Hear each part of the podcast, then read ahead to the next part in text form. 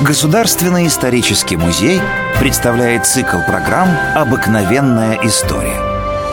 В начале 1716 года Петр I отправился в очередное длительное путешествие по Европе. Если в первую поездку поехал новичок, молодой и петливый царь, который в дороге освоил много практических специальностей, стал плотником, пушкарем, часовщиком, оружейных дел мастером, гравировщиком, даже хирургом, то через 20 лет в Европу ехал умудренный опытом правитель огромной державы. Но по-прежнему Петра интересовали европейский быт, технические достижения и достопримечательности достопримечательности городов.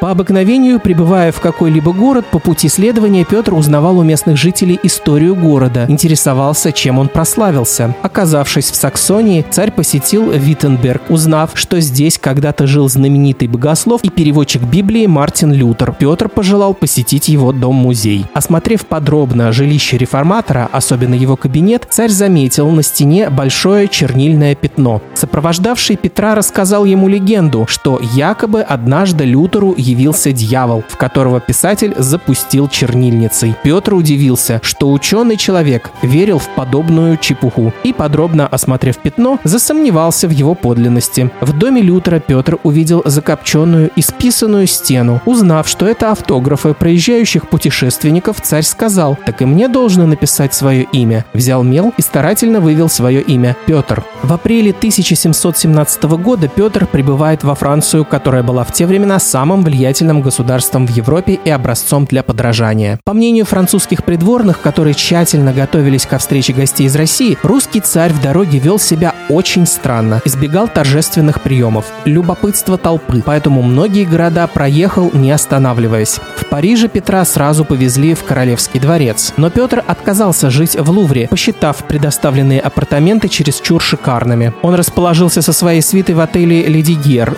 больше отвечающему вкусам русского правителя. Но и здесь Петр устроился на ночлег не в спальне, а в гардеробной на своей походной постели.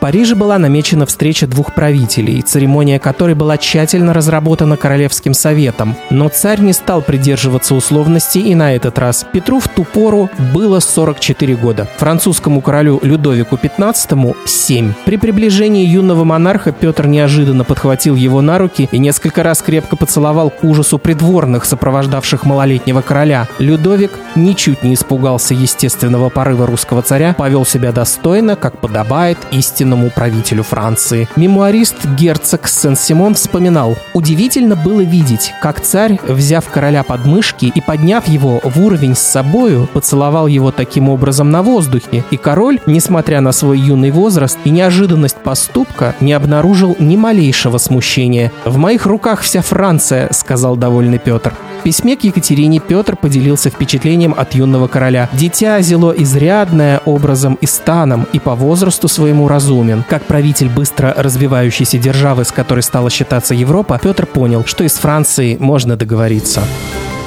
Приходите в исторический музей, и вы узнаете о героях наших программ гораздо больше интересных и удивительных фактов. До новых встреч в цикле «Обыкновенная история».